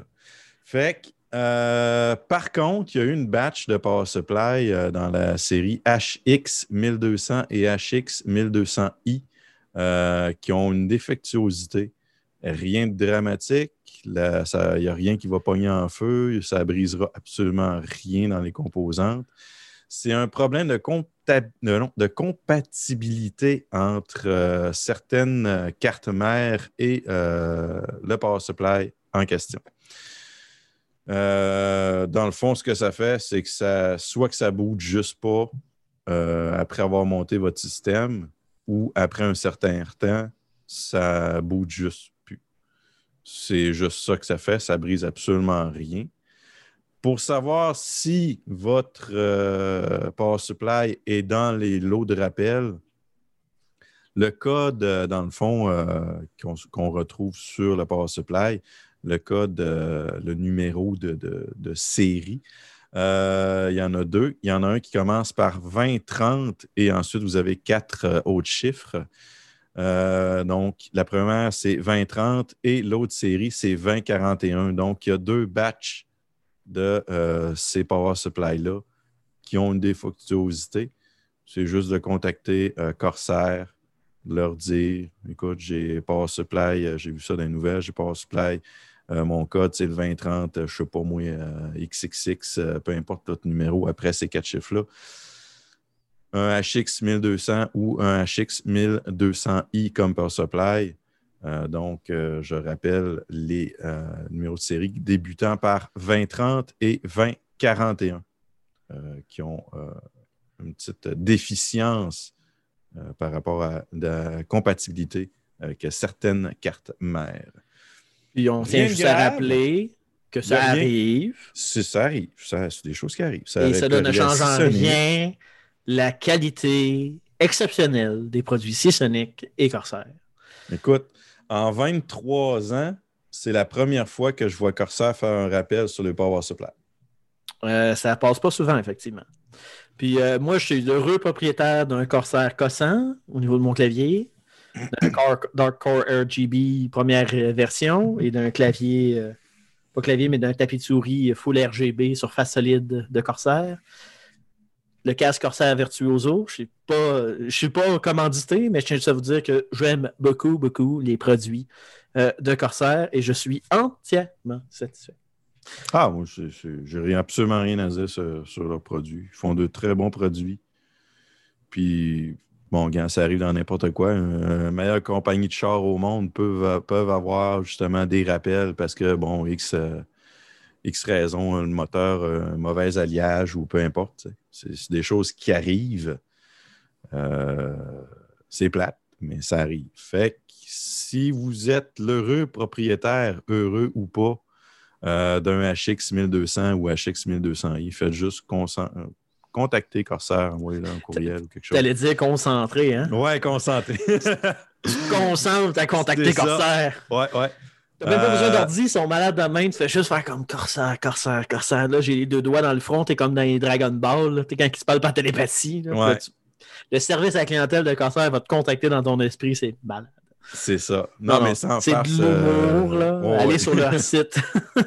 Le service clientèle là, de Corsair est vraiment ça à coche, honnêtement. Donc, euh, n'ayez pas peur à ce niveau. Ouais, puis euh, sérieusement, ils sont, sont très très bien. J'ai Ouais. eu des très bons commentaires de gens qui ont retourné des produits euh, sous garantie. euh. Tu sais, comme moi, j'ai un fil là, que j'ai un de mes chocs à manger, là, puis le pire, ils se sont même pas signés, ils m'ont renvoyé un nouveau fil. Fait que, tu sais, c'est. Puis le c'est que j'ai dit, ah, mon fil s'est brisé. Ah, euh, est-ce que vous avez fait de l'usure ou quoi que ce soit? Ben, tu sais, je trouvais que c'est filochait au niveau du braiding, là, puis là, ça s'est dégradé. Puis on fait comme, ah, OK, ben, je vais vous envoyer un nouveau, votre euh, produit sous garantie. Je fais, ah, je dois-tu vous envoyer le- lui qui est défectueux? Ben, je me suis dit, c'est clair qu'ils vont voir que c'est un chat qui l'a mangé. puis on fait comme, non, non, non, c'est correct. Faites juste prendre un nouveau camp. Je fais comme, ah, bon, ben, cool. Ah, ouais, c'est des choses qui arrivent. hein. C'est comme mon Oculus.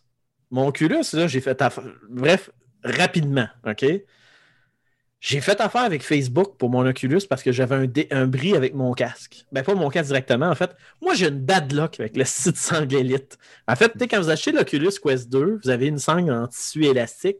Ça fait la job, mais dès que vous êtes euh, moindrement habitué au VR, puis là, vous vous lancez dans des sessions d'une ou deux heures, là, c'est pas le best. tu sais. Fait que là, à un moment donné, il a, arrêté d'avoir une rupture de stock. J'ai commandé la sangle élite avec les barres rigides qui se craquent en arrière. Une fois que tu fais ça, tu fais comme man, no turning back. Tu retournes pas sur le headband de base du casque, tu restes avec l'élite puis tu bear with it. La première bande élite que j'ai eue, je l'ai achetée sur Amazon. Il y a eu un rappel à un moment donné sur ces bandes-là parce qu'il y avait un défaut puis ils pétaient au niveau de la, de la hanche, fait qu'ils ont arrêté de les vendre pendant un bout.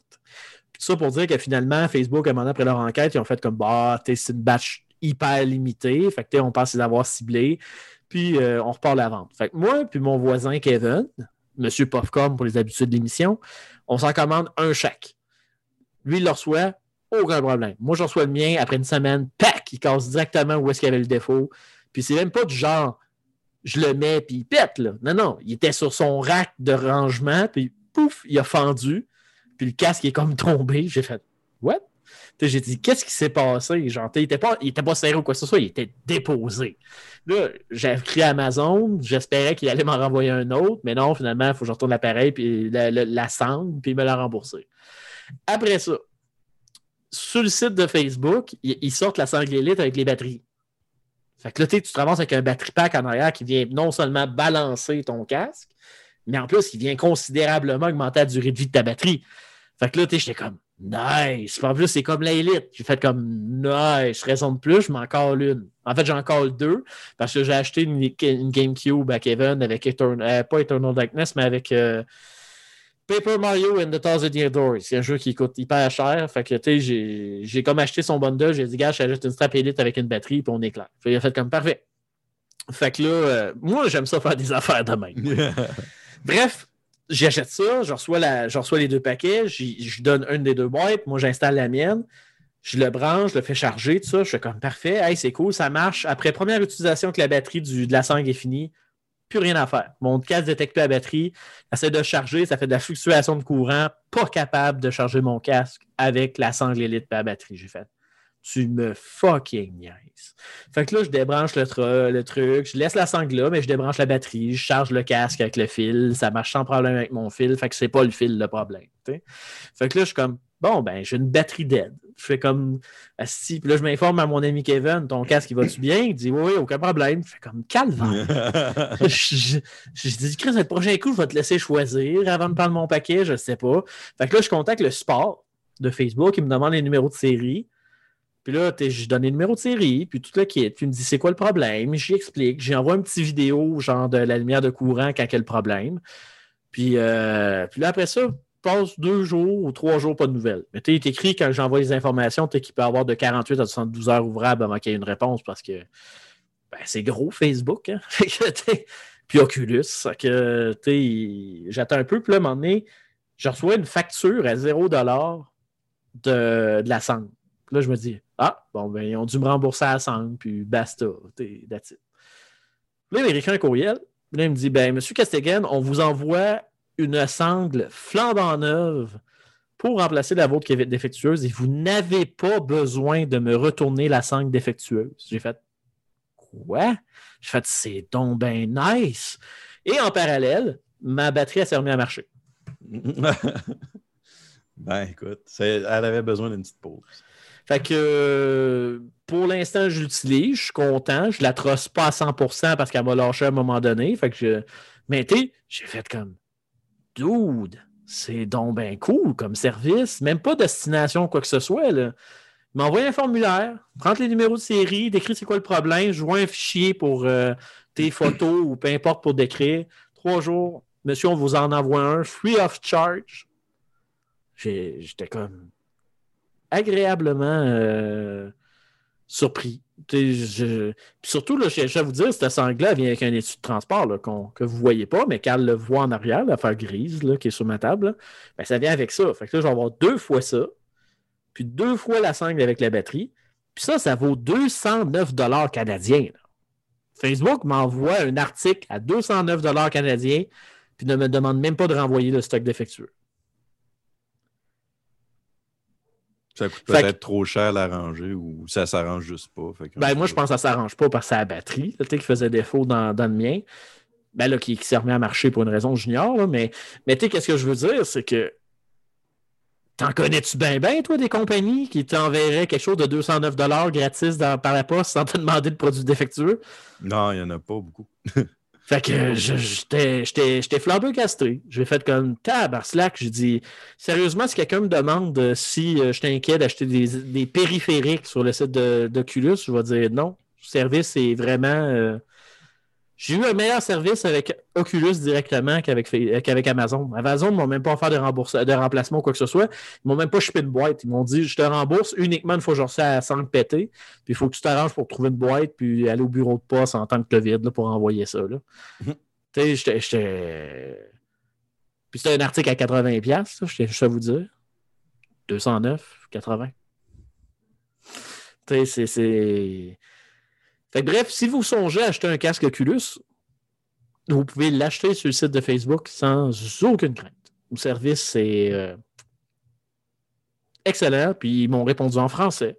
Il y avait des fautes, mais je pouvais comprendre euh, quand même très bien.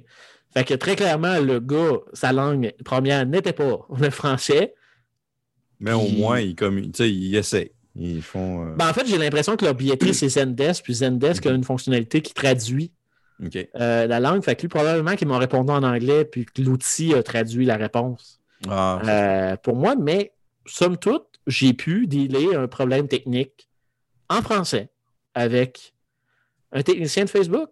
On se comprenait. Autant lui que moi, on se parlait, puis c'était conversation technique. Puis l'aspect technique, c'est que c'est moi qui répondais technique. C'est pas parce qu'il me posait des questions techniques. C'est moi qui, qui montrait que j'étais capable de parler d'un langage technique. Mais sinon, c'était très, très casual.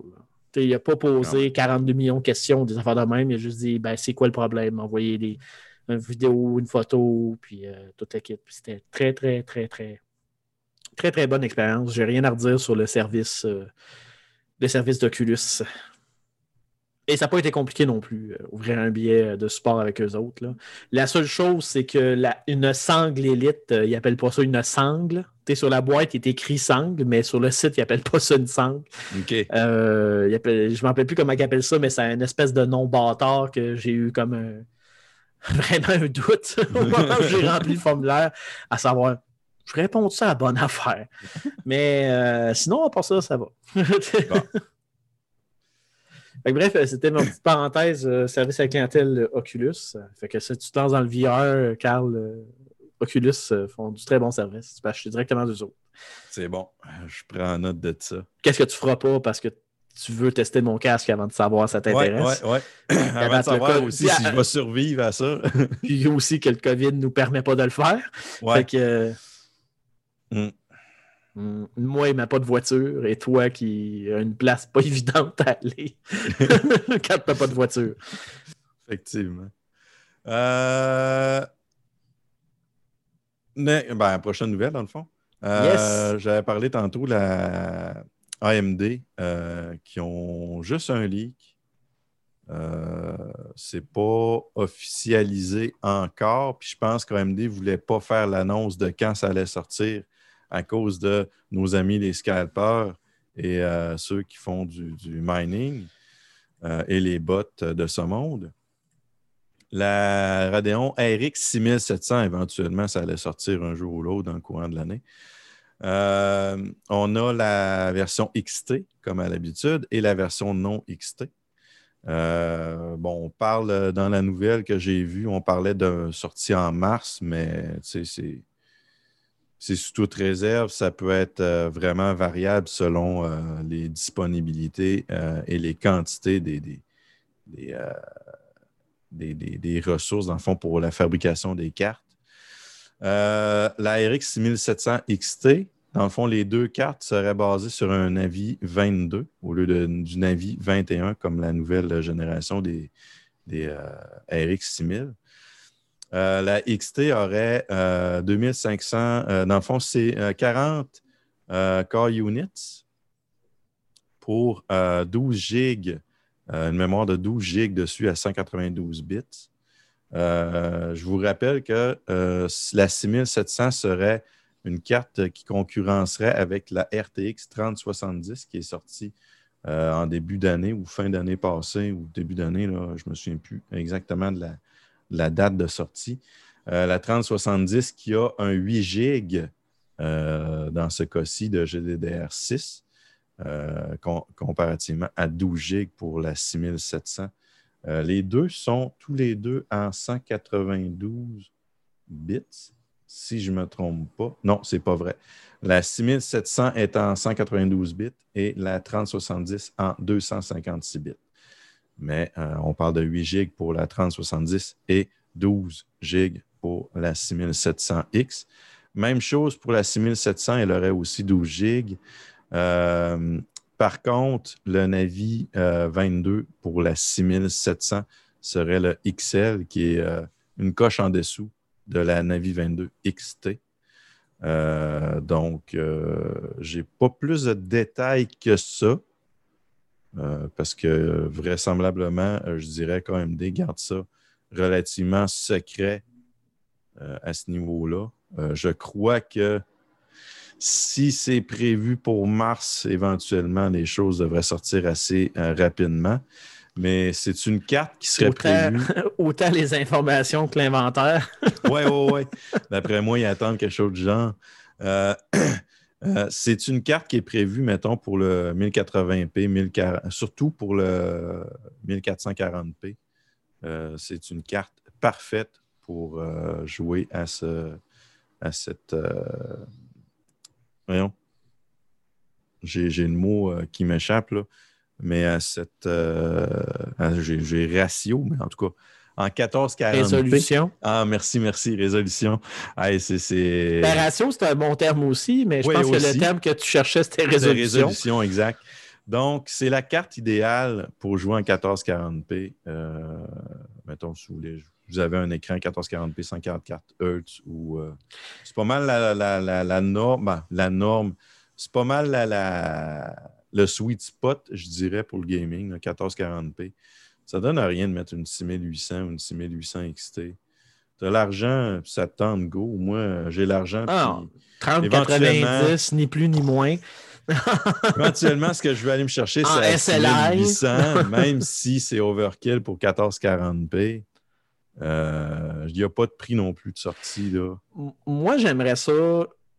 Parce que j'aime bien certaines des technologies qu'NVIDIA ont mis dans les nouvelles cartes, et comme le noise cancelling, puis des affaires de même qu'ils ont mis dedans avec les AI. Moi, j'aimerais ça avoir une 3080. Ça serait comme pas mal le best que j'aimerais avoir. Advenant le cas que c'est plus facile d'avoir une 3090, c'est overkill. Ça me dérangerait pas tant de, Ah, de c'est quand même trois fois le prix aussi. Ouais, ben c'est ça, mais tu sais, ça me dérangerait pas tant de déplier. Genre, t'es pas allé chercher une 3090. Mais je le ferai pas tant aussi longtemps que j'aurais pas fait l'upgrade de, de CPU parce que je- c'est pas vrai que je vais mettre une 3090 RTX dans un processeur avec un processeur 8700K. Très clairement, le 8700K va bottlenecker ma 3090 et pas à peu près. Fait que euh, il y a du monde qui vont me dire Ouais, mais t'es, quand la carte est en stock, achète-la, puis t'es au moins tu l'as sécurisée. Mais y a-tu quelque chose qui me ferait plus chier si pour que d'avoir une carte graphique qui est là dans sa boîte et qui fait juste attendre que genre, il y a un esti de processeur qui soit en stock. Parce que je veux la nouvelle génération de, ra- de, de, de, de Nvidia, euh, pas Nvidia, voyons, de AMD. Je, je veux la dernière génération parce que Chris, il y a des trades, il y a des lines, puis c'est la meilleure façon pour être sûr que je bottleneckerai pas ma carte graphique. Mm. Puis ils sont vraiment bons. Puis là, il y a du monde qui vont dire Ouais, mais tu peux peut-être attendre la prochaine génération d'Intel parce que là, il y a de plus en plus de rumeurs là, qui disent que là, Intel sortirait de quoi de gros. Mais je suis comme Ouais, mais tu sais, Intel, quand ils vont décider de frapper dans, dans, dans, dans les reins d'AMD, je peux te garantir que ça ne sera pas dans, juste dans les reins d'AMD qu'ils vont frapper, ça va être aussi dans les reins de mon portefeuille. Euh, ouais, mais parce que- il y a encore des croûtes à manger du côté d'Intel, en tout cas. Ben, en tout cas, se- selon, selon les rumeurs que, que j'ai vues, la, la prochaine génération, sais, qu'ils vont annoncer, ferait en sorte qu'ils iraient rechercher la couronne de gaming qu'AMD a pognée. Mais, je suis pas mal sûr que ça sera pas au même prix, par exemple. Ouais. Fait que, tu sais, c'est pour ça que j'ai. Ratio performance for the box, là, très clairement, la nouvelle génération d'AMD me satisfait amplement. Avec une bonne carte graphique, genre, qui défonce à fond la caisse. là. Je pense que ça ferait un bon, euh, un bon upgrade pour profiter pleinement de ma, mon écran ultra wide. Que Mm. quand que je joue à Yakuza 0, C'est- ben, je coche dans des cinématiques parce que ma carte graphique a tous. À cause c'est- ratio 32 par 9, c'est peut-être un peu beaucoup pour une 1080 Ti, disons. Ce qui est le fun aussi du côté d'AMD, c'est la rétrocompatibilité par rapport à une- à- à- aux cartes mères. Aux cartes mères, euh, mettons, du côté d'Intel, ben, ça dépend tout le temps de ton socket. Tandis qu'AMD, ben, c'est AM4. Tant que le socket va être du AM4, même si tu as un X370, tu vas être correct. Tu te mets une mise à jour du BIOS. Ah, ben c'est ça. Il y a beaucoup de monde qui me disait Ah, ben tu sais, tu pourrais t'acheter une carte mère récente qui te plaît pour puis aller, tu mets un 3000 euh, temporairement. sais.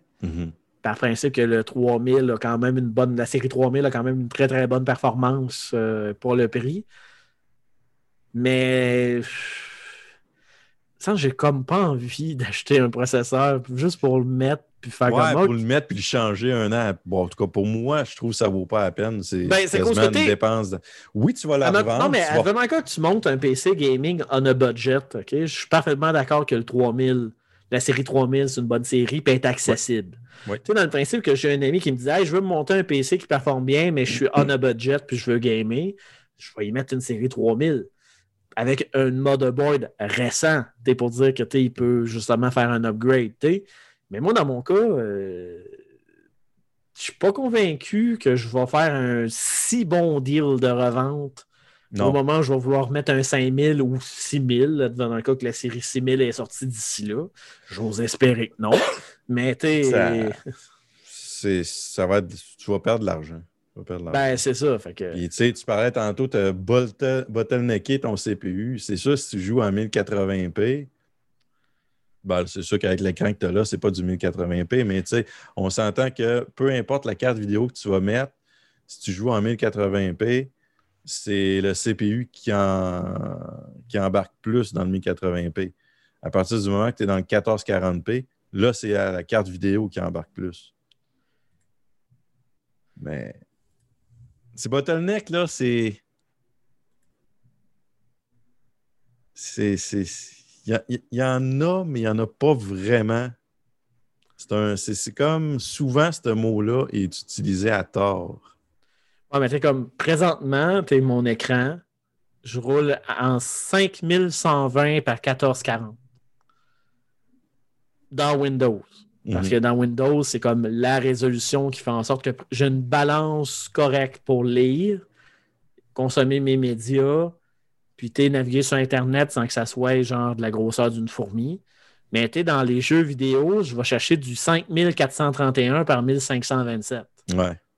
Donc, ça, cette résolution-là, mon CPU n'a pas de misère avec. Dans le principe, ça monte haut, mais il ne choke pas.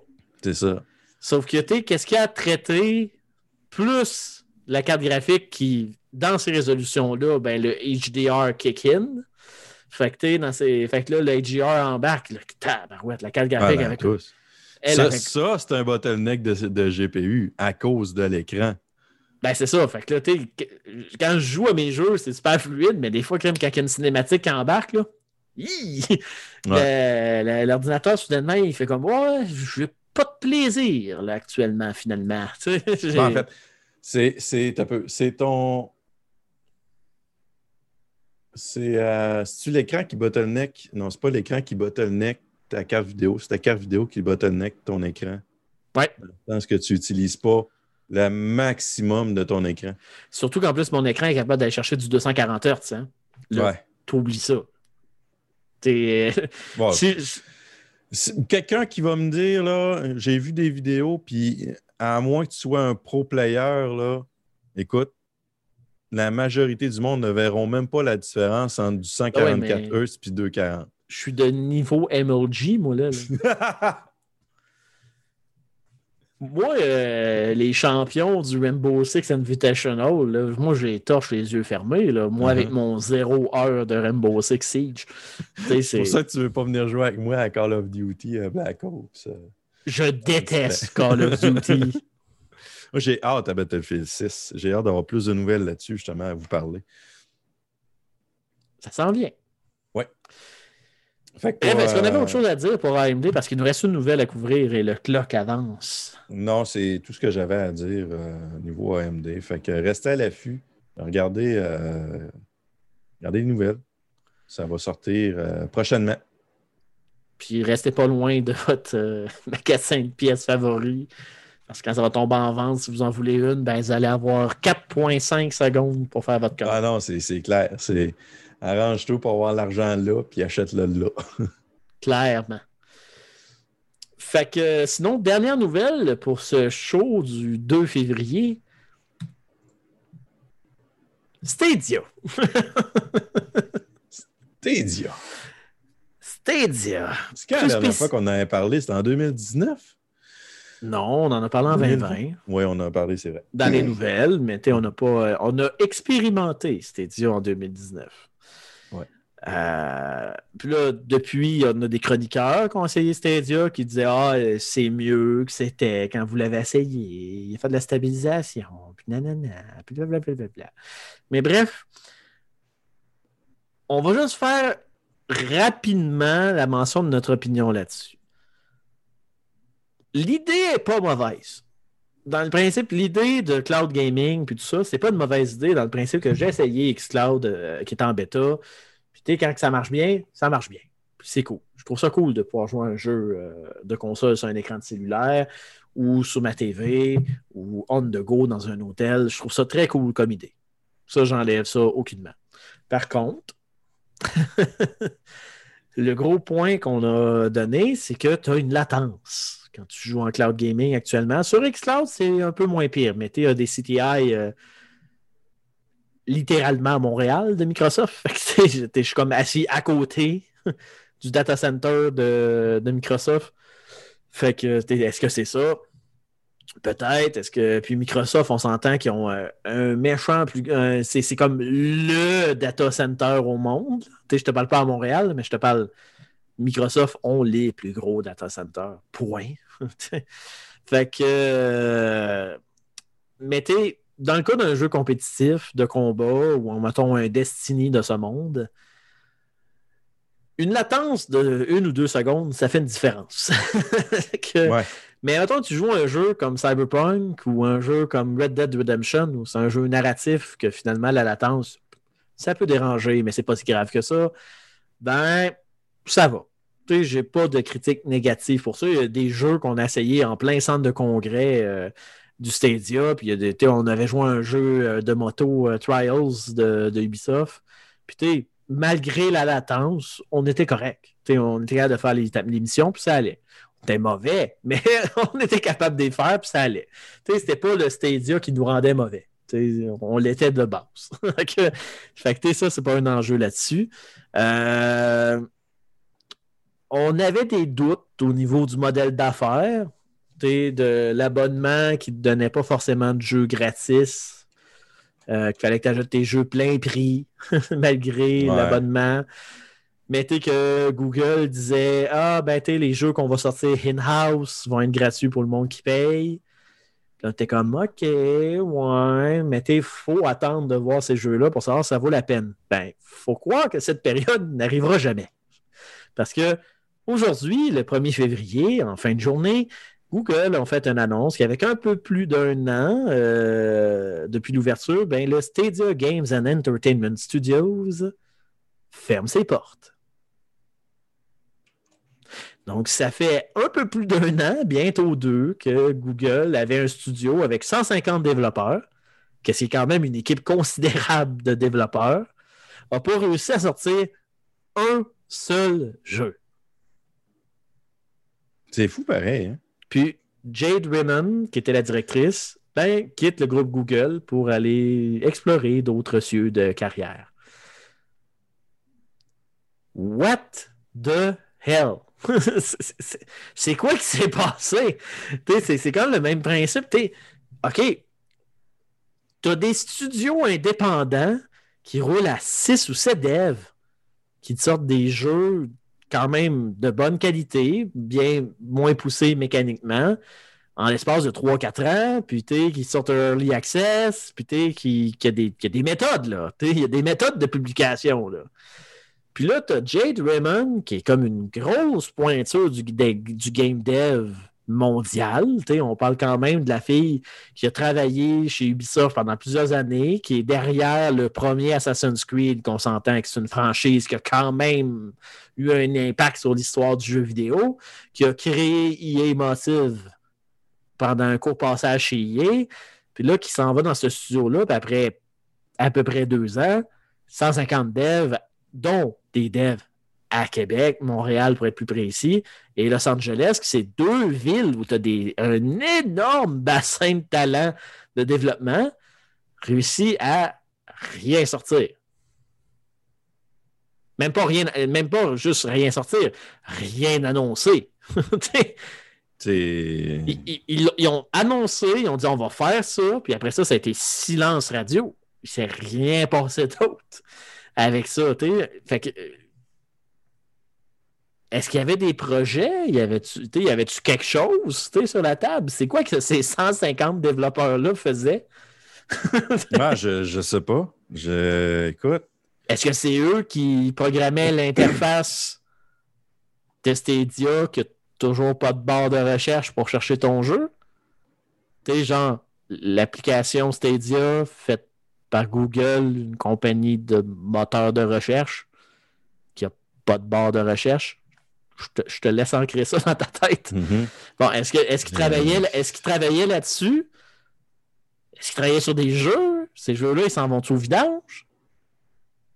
Euh, Mais tu parti parce qu'il y avait trop de pression puis ça avançait pas ou parce que Google pensait que ça prenait euh, une semaine de créer un jeu? En fait, Google ont dit qu'ils ont sous-évalué le, le temps et l'investissement que ça prenait pour la euh, création d'un jeu. pour la création d'un jeu et que partir un, ben en fait créer des jeux à partir de zéro demande de nombreuses années et d'importants investissements et le coût augmente de façon exponentielle. Ben oui. Fait que, c'est ça la raison qu'ils ont donnée. Pour ça, ils disent, compte tenu de l'importance que nous accordons à la technologie Stadia, ben justement, tu veux vendre la technologie Stadia, c'est toi qui l'as créé, c'est toi qui l'as monté, tu es le mieux placé pour développer dessus. Puis tu fermes ton studio, tu dis non, non, nous autres, on va se concentrer sur la technologie puis l'offrir. Dans le fond, ils ont dit on va se concentrer sur la technologie Stadia et à bâtir des partenariats. Nous avons décidé de ne pas investir davantage dans le contenu exclusif de notre équipe de développement interne, au-delà des jeux prévus à court terme qu'on ne connaît pas. Hmm. Fait que dans le fond, ils vont continuer à développer cette technologie-là pour des développeurs tierces. Mais. Mais. Xcloud? J'ai. On, on vient de m'enlever 100% des arguments qui auraient fait en sorte qu'un jour j'aurais pu considérer essayer Google Stadia. Tu sais, acheter la manette, comme je connais du monde qui ont acheté la manette, genre, en- le, le mois passé, là, en janvier, là. Qui ont, acheté, qui ont acheté la manette parce qu'ils se sont dit, ah, ben, tu il y avait un bundle, là, je pense, à un moment donné, qu'il avait fait en janvier, là, pour la- le début d'année, puis c'est ah, je vais l'essayer. En plus, Stadia sont supposés de sortir des jeux exclusifs. Si c'est des jeux de qualité, je ne vais pas les manquer, puis nanana pour mes blogs, puis mes affaires. Puis là, ils annoncent ça aujourd'hui. What the hell? C'est. je, je, je la catch pas. Je, je- je- Fait que moi, je, vais être franc, autant qu'il y a du monde, il y a des groupes Facebook qui disent on aime Stadia, puis on aime tout ça, puis tatati tatata. C'est bien de la valeur. J'aime beaucoup Stadia. J'aime même pas Stadia, j'aime beaucoup Google. T'es comme. com- Ben, OK.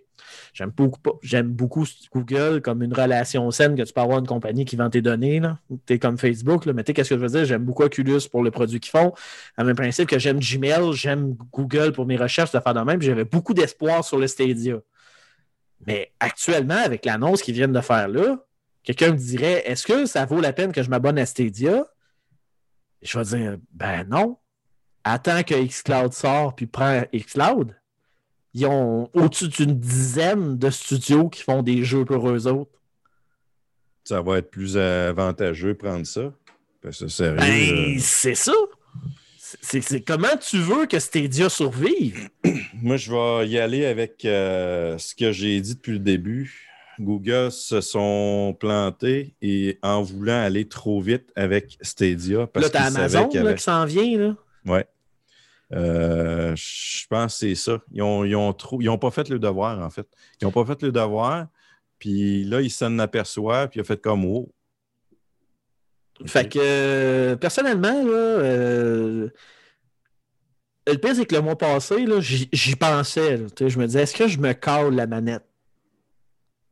J'ai une Chromecast qui a un peu de misère. Je fais un 2 pour 1. J'aurais une Chromecast Ultra avec une manette. Puis au PL, je prends pas l'abonnement. Je joue au jeu en plus basse résolution. Niveau, j'ai pas une TV 4K, fait que je m'en fous. Fait que j'étais comme, ah, j'y redonne-tu une chance? tu sais? Avec ça, forget about it. c'est comme. Ouais, ça- C'est- c'est- c'est- euh, je ne toucherai pas à Stadia avec une perche de 10 pieds. là. Le service, pour moi, il est mort. là. Il est mort, mort, mort. À moins que quelqu'un m'arrive et me dise Hey, je suis un développeur tierce et je sors un jeu exclusivement sur Stadia, puis que c'est un jeu atrocement malade et que je le veux, je reconsidérerai, mais dans l'état actuel puis futur, selon qu'est-ce que ça s'annonce, tu touches pas à Stadia. Zéro. Attends que Microsoft sorte Xcloud au grand public, que tu puisses prendre un abonnement Xcloud, point. C'est. euh, ou à la limite Amazon, avec leur service, ils fonctionnent bien. Là. Mais tabarnak! Quel revirement, puis quel cassage de gueule! Ah non, c'est. Je leur dis encore, là. Ils sont allés trop vite. Ils n'ont pas pris le temps. Ils ont voulu embarquer dans quelque chose euh, qui savaient qu'il y en avait d'autres joueurs qui s'en- s'enlignaient dans ça. Ils ont voulu décoller ça tout de suite. C'est beau, tu as les serveurs, là, mais regarde, regarde ce qui vient de se passer. là. Non, c'est ça. Fait que, euh, bref, pour conclure la nouvelle, pour clore le show, euh, je vais juste dire, c'est bien triste pour les 150 employés qui se font annoncer qu'ils vont soit être redirigés ailleurs dans, dans l'empire Google ou perdre leur emploi. Euh, tu sais, quand, mettons, tu travailles pour un studio de jeux vidéo, puis là, soudainement, tu te ramasses à travailler sur un moteur de recherche ou de l'intelligence artificielle ou Gmail ou peu importe, on s'entend que c'est pas la même sphère pantoute. Là. Fait que euh, c'est triste pour eux, advenant le cas que vous êtes de la région euh, de Montréal, euh, puis que vous, avez, vous êtes touché par ça, ben dites-vous que Gearbox engage, Respawn Entertainment, Naughty Dog, Ubisoft. Ubisoft, Ubisoft. Québec engage. aussi. Fait que tu sais, c'est pas perdu. faut au moins voir la, la bonne chose. Euh, mais c'est triste. C'est triste. Ben, triste. C'est- triste pour les gens qui vivent la- l'arrêt de ce de Oui, studio-là. C'est triste pour eux. Mais, Mais, euh, euh, je dis, gars, c'est bon pour Google. T'as pas fait tes devoirs. Assure. Ben, c'est ça. Fait que je te dirais que ça conclut pas mal les nouvelles et ce show, en fait. Du, euh, ben, en fait, je ne ferai pas le mot de la fin du show, je vais le faire en parallèle. Ben, ben non, on va faire le mot de la fin du show. Hein? Ben, on sait déjà là, que c'est Ah la fin du show.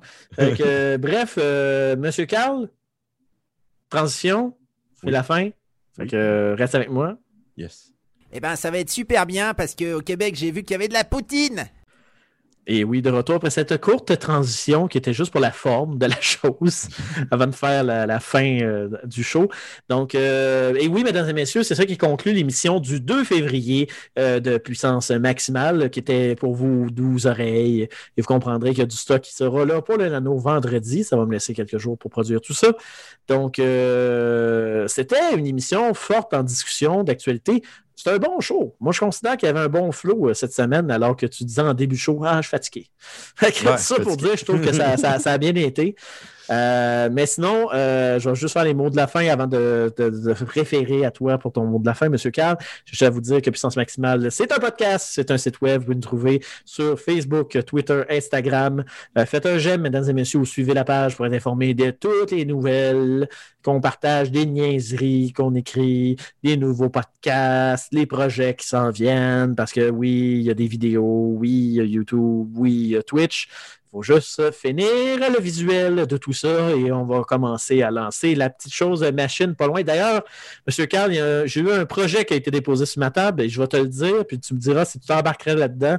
M. Vincent Langlois voudrait faire des sessions de lecture de livres dont vous êtes le héros en live sur Twitch avec euh, les choix faits par l'audience et des invités pour participer avec lui. Oh, Donc, euh, il prendrait un livre, il ferait ça en 3-4 sessions, puis il ferait en même temps euh, Monde Fantasist 101 dans celle-ci. On rencontre un gobelin dans le livre dont vous êtes le héros. C'est quoi un gobelin? C'est quoi la mythologie du gobelin? C'est quoi la place du gobelin dans le jeu vidéo ou dans le jeu de rôle?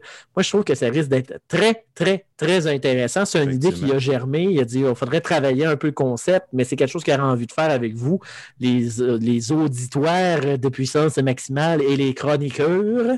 Donc, euh, moi, personnellement, je suis all-in. Je trouve que ça a de l'air malade comme Oh, concept. ouais. Euh, je dis pas que je serais là à chaque. euh, Non, non, le, le but, c'est qu'il y aurait un changement de. Mais oui, je suis, euh, je suis, j'embarquerais, oui. Ça pourrait être intéressant. Fait que, euh, puis en plus, ça serait le- le- les, viewers euh, qui feraient des fois les décisions de qu'est-ce qui se passerait. Donc, je trouverais ça quand même très, très cool. Fait que, euh, bref, euh, donc ça s'en vient, mesdames et messieurs. Également, le podcast, vous pouvez aller vous abonner sur nos différentes plateformes. Vous pouvez nous trouver sur Spotify, iTunes et Google Podcast et bien sûr baladoquebec.ca. Et il y a le nouveau site web de puissance maximale qui s'en vient progressivement au www.puissancemaximale.com. Comme à l'habitude, je tiens à remercier mon euh, compagnon de podcast, M. Carl Trépanier de la Game. Monsieur Carl, c'est l'heure de ta shameless plug où on peut te trouver sur les internets. Euh, pour, vous pouvez me contacter sur euh, lagame.ca via euh, le- l'onglet Nous rejoindre. Vous écrivez courriel, suggestions, idées, commentaires, peu importe, des choses que vous voulez qu'on couvre par là ou euh, Facebook, vous pouvez m'écrire aussi. Je réponds dans, sur la page Facebook de la game, dans le fond. Vous pouvez me contacter et je réponds dans les euh, plus brefs euh, délais. Et sinon, il y a aussi Je Stream. Ben oui, je suis aussi un streamer sous le nom de Atomic Turtle, A-T-0-M-I-C-T-R-U-T-L. T-U-R-T-L-E. J'ai inversé R et le U. Donc, a T0MICTURTLE euh, sur Twitch et aussi la page Facebook euh, pour euh, savoir quand je suis live. Je joue principalement du Call of Duty Black Ops, du Hardcore Domination principalement. Et vous venez jaser, on dit beaucoup de niaiseries, on parle de tout et de rien. Si vous voulez aussi parler de jeux, parler d'actualité, ou du show. Questions, du show, oui. Euh, gênez-vous pas. Gê- ne vous gênez pas pour passer. Je suis en live les jeudis euh, de 17h30 à 19h30 et les vendredis, ça tourne aux alentours des 13h30, 14h jusqu'à environ 17h. Donc, euh, si vous voulez jaser, passez me voir. Comme on dit en bon franglais, en joie. En joie. Enjoy. Parfait, ben merci, M. Carl. Et comme à l'habitude, on se revoit la semaine prochaine, normalement, pour parler de nouvelles et chialer de qu'est-ce qui se passe. Ben Et- ouais. Sinon, mesdames et messieurs, mon nom est Andrew. Et comme à l'habitude, je vous souhaite euh, une excellente, une magnifique, une lucrative, parce qu'on en a besoin, semaine de jeu.